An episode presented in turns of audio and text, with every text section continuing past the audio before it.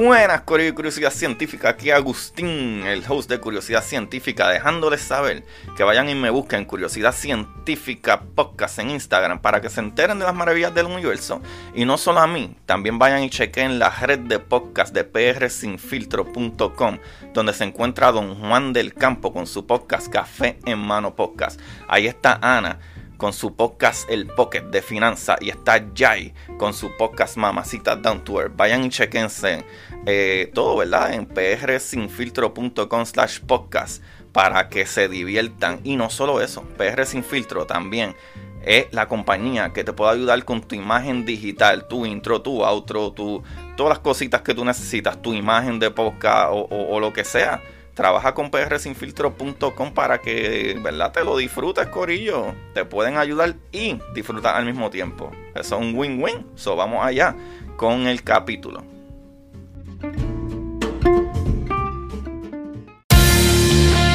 Como dice Marie Curie, en la vida no existe nada que temer, solo cosas que comprender.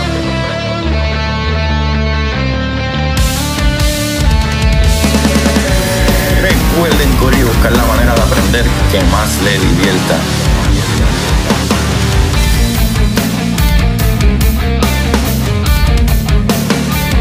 DeGrasse Tyson dice, nadie que es curioso es tonto. Las personas que no hacen preguntas permanecen ignorantes del resto de su vida. Y para ustedes, esto es curiosidad científica.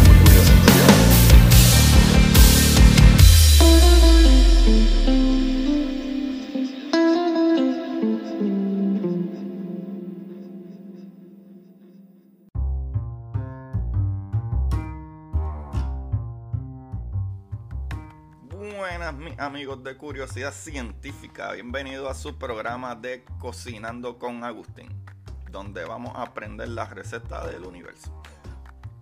Con ustedes su host y asistente de chef, Agustín.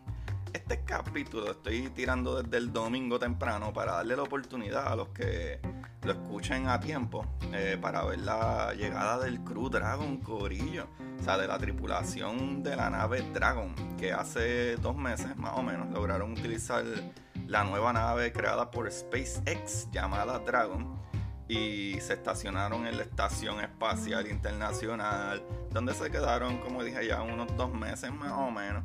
Y ayer hicieron el despegue.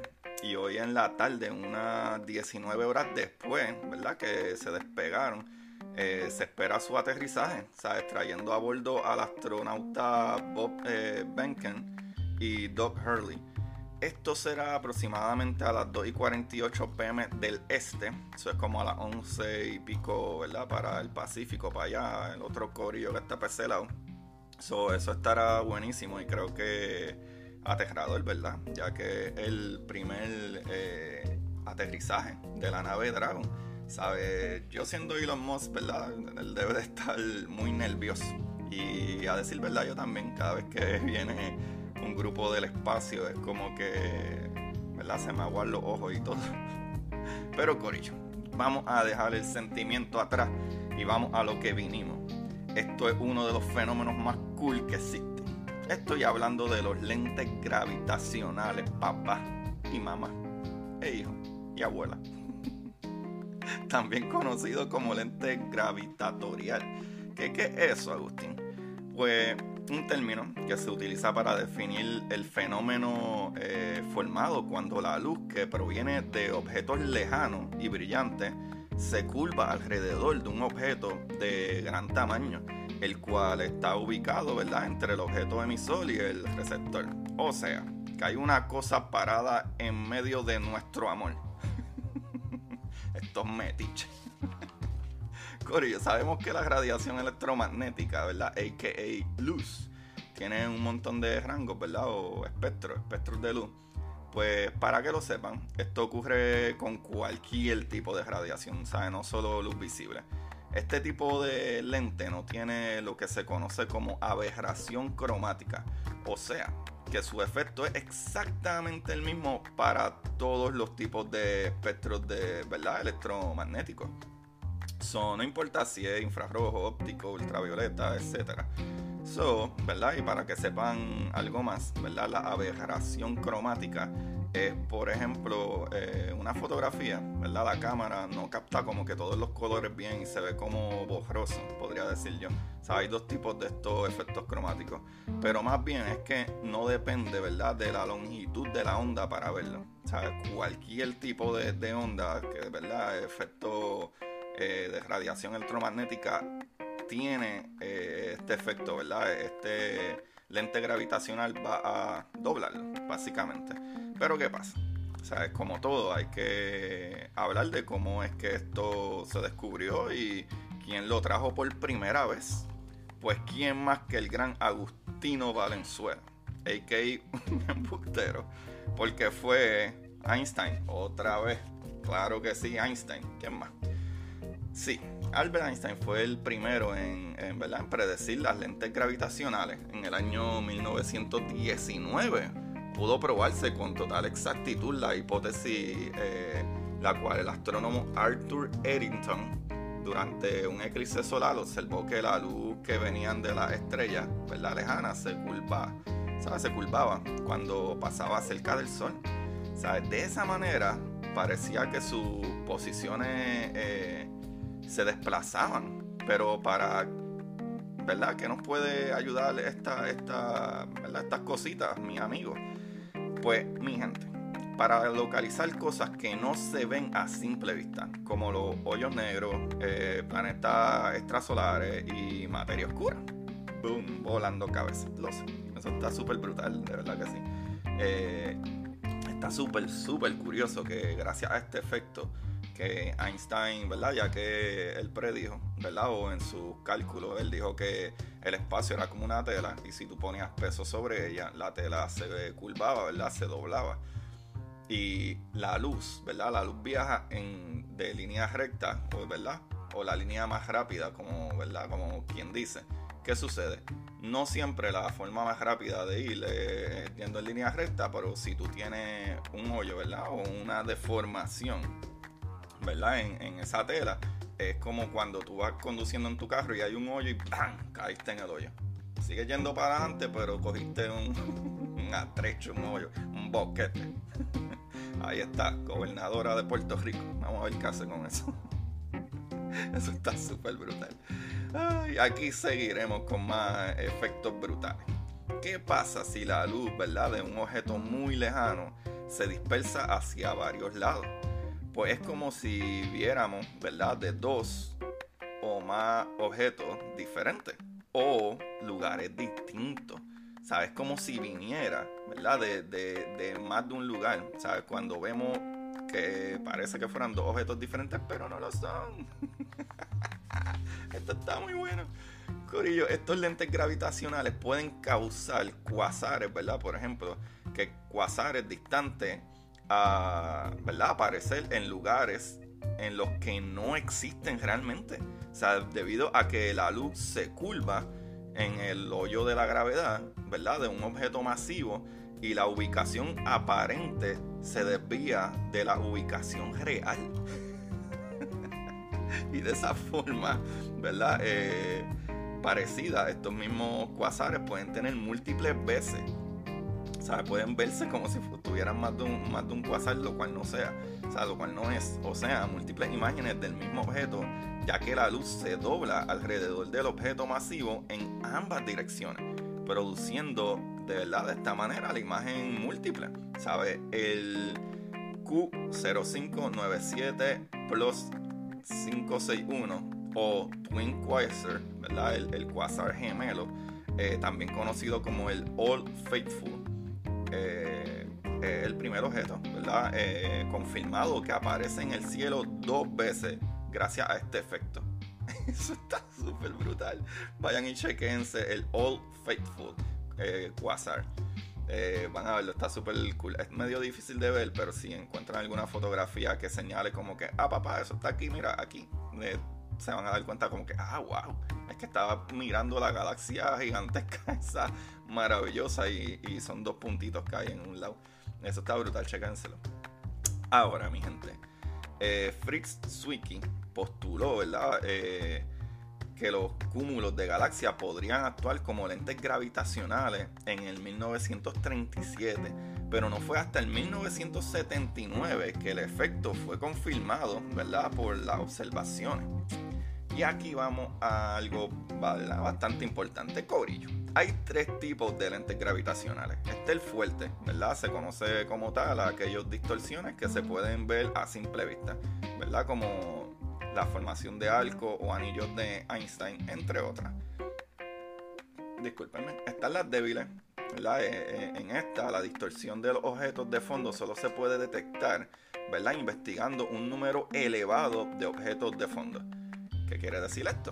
Que es como cuando tú miras y dices, eh, ese se ve como Titito. Se ve como Titito Sánchez, pero no lo veo bien. Déjame seguir viendo a ver quiénes están al lado. A ver si está eh, Eric Bonilla y está eh, eh, Todo. Y ok, parece que ese es su corillo. Vamos a seguir observando quién más hay para confirmar que ese es Titito Sánchez. Algo. Sí, Corillo, es como que la luz de algo específicamente no es tan fuerte como para decir que ese objeto está, ¿verdad? en eh, un, eh, ¿verdad? Un, lente gravitacional hasta que observa varias diferentes estrellas, por ponerlo así, o galaxias lejanas y dice, ok, sí, ahí está sucediendo un, efecto. Claro que sí, si comparas todas estas eh, otros objetos de fondo, definitivamente aquí hay, pero hay un, poco más difícil. O sea, ya sabemos que la fuerte es que simple y sencillamente es súper fácil. Tú miras y adentro ahí mira la distorsión y, y mira ese arco. Y acá es un poco más difícil. Y por último, ¿verdad? Está el microlente. O sea que, como ya dije, son tres tipos: el fuerte, el débil y el microlente. Este, esta parte del microlente está súper chévere porque a simple vista no se percibe ningún tipo de distorsión, ¿verdad? De manera que la única forma de detectar eh, el fenómeno es observar las variaciones de la intensidad de la luz de los objetos de fondo. Eso está súper brillante. Ah, otra cosita linda, papá. Hablé de, ¿verdad? Anillos de Einstein. Pues eso sucede cuando, por ejemplo, hay una alineación perfecta entre, digamos, una estrella lejana y un agujero negro, ¿verdad? Delante de la estrella. Pues aquí el agujero negro actúa como lente gravitacional, ¿verdad? O el deflector. ¿Y qué pasa? Esto está súper cool ya el observador, ¿verdad? No ve la estrella, Corillo, sino que ve más bien un anillo, el anillo de Einstein. ok. Sé que eso no sonó muy bien, eso de verle el anillo Einstein. Ustedes maduritos me van a entender. Esto está tan divertido. Corillo, qué excelente. A eso, ¿verdad? Creo que es un capítulo sencillo y bastante chévere. Y una vez más, lo, que a mí me impresiona mucho con esto es que una vez más es súper innegable. O no se puede negar en absoluto que definitivamente por estos efectos y muchos otros efectos, ¿sabes? La teoría de la relatividad de Einstein prueba a ser cierta nuevamente. Porque la manera en que puede suceder eso es si literalmente hay una deformación en la tela del espacio. O sea, una vez más, ¿sabe? La predicción en la teoría de Einstein eh, ha sido probada nuevamente y está brutal porque aparte de los hoyos negros, aparte de la eh, de la de los gravitational waves, ¿verdad? De las olas gravitacionales y ahora los lentes gravitacionales y todas esas cosas, wow, súper brutal. Eso está súper brutal, mano. Este tipo en verdad que, que hay que dársela. Y a esto mismo contesta la pregunta que otras personas me han dicho, ah, no has hecho un capítulo sobre Einstein. ¿Sabes? Usualmente traigo o trato de traer los jueves eh, biografías de estos científicos gigantescos y maravillosos, pero ¿para qué voy a traer biografías de Einstein? Porque todo el mundo conoce a Einstein, ¿sabes? Casi todo el mundo, todo el mundo sabe quién es Einstein y X. Oye, y en este programa se habla tanto, ¿verdad? ya que Einstein fue uno de los impulsadores, ¿verdad? De la de la nueva física que conocemos, que casi todas estas teorías y estas cosas que yo explico traen a Einstein de vuelta. So, eso está súper brutal. Y pues, mi amigo, esta información la saqué de okdiario.com, de taringa.net, de eh, de astrono.com. Y ese astrono es astrono y otra O. y astronomía.fandom.com. Corillo. Eso está súper bueno. Otra cosita también que puedo decirles para que vayan y, lo chequen es que hay eh, hay par de, de, fotografías, ¿verdad? De estas lentes gravitacionales y una de las fotografías que a mí me voló la cabeza, aparte, ¿verdad? De que vayan a ver la, el Twin Quasar, ¿verdad? El quasar gemelo, vayan y busquen el cúmulo de galaxia CL0024, ¿sabe? Eh, Exacto, CL00241654. Esa foto está ridículamente brutal también. Y pueden escribir así mismo este eh, anillo de Einstein. Pond Norrington. Ay, Corillo, está muy bueno, muy bueno. El libro de hoy eh, me llegó ayer. Ayer lo antier. Este, no lo he leído. Fue un regalo de mi hermana Diglenis. Un charagua ahí para Diglenis. La dura de los ejercicios. Eh, se llama Reality is Not What It Seems. The Journey to Quantum Gravity de Carlo Rovelli, eh, un New York best, eh, best time seller. Eso está súper cool. O sea, la realidad no es lo que parece, eh, ¿verdad? El diario de la gravedad cuántica de Carlo Rovelli. No sé si estará en español, este en inglés. pero definitivamente interesante. Yo tengo una obsesión con la gravedad y estoy tratando de formular mi propia hipótesis. Y lo difícil con eso formular la hipótesis, porque la idea está clara. Es cómo poder probarla. so, voy a necesitar la ayuda ahí. Pero Corillo, ahí los dejo y recuerden varias cositas, ¿verdad? Ve ahora rápido y prende NASA Live en YouTube. ¿Sabes? Prende YouTube y escribe NASA Live para que vea el aterrizaje de Dragon hoy domingo, ¿verdad? Agosto 2 no se lo pierdan. Por eso es que estoy tirando este capítulo tempranito hoy domingo para ver cuántas pueden tener el tiempo para los que no sabían que se enteren. Eh, también eh, algo muy importante. Boten las máscaras al zafacón y los guantes. No los tiren en el piso, mi gente. Vamos a ser mejores. Ok. Y por último, busquen la manera de aprender que más les divierta. Se les quiere, Corillo. Gracias. Chequenme en Curiosidad Científica Podcast en Instagram y vayan a mi página también y busquen ¿verdad? las cositas, camisas, jackets, leggings, todo lo que ustedes quieran de Curiosidad Científica en Teespring. Y nada, se les quiere. Gracias por el apoyo. Gracias por darle play. Bye bye. Y para ustedes, esto es Curiosidad Científica.